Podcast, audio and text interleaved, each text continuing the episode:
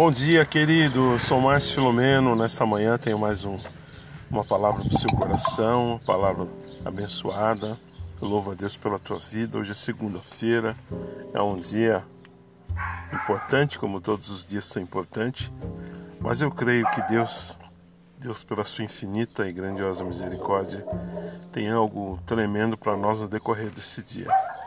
Todo dia é uma surpresa, nós não sabemos o que vai acontecer. Mas quando acordamos, profetizamos que o dia será uma bênção.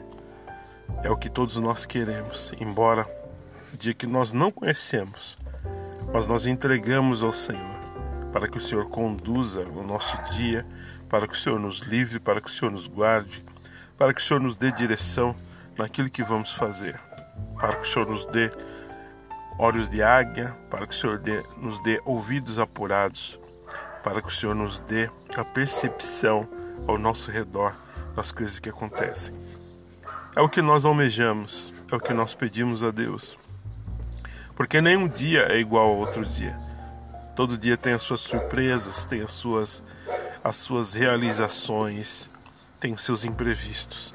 Mas se to, em todos os dias nós colocarmos o Senhor junto conosco, o Senhor orientando, o Senhor governando o barco da nossa vida, nós vamos poder chegar num lugar aonde não vamos ter dor nem sofrimento, porque o Senhor estará nos conduzindo.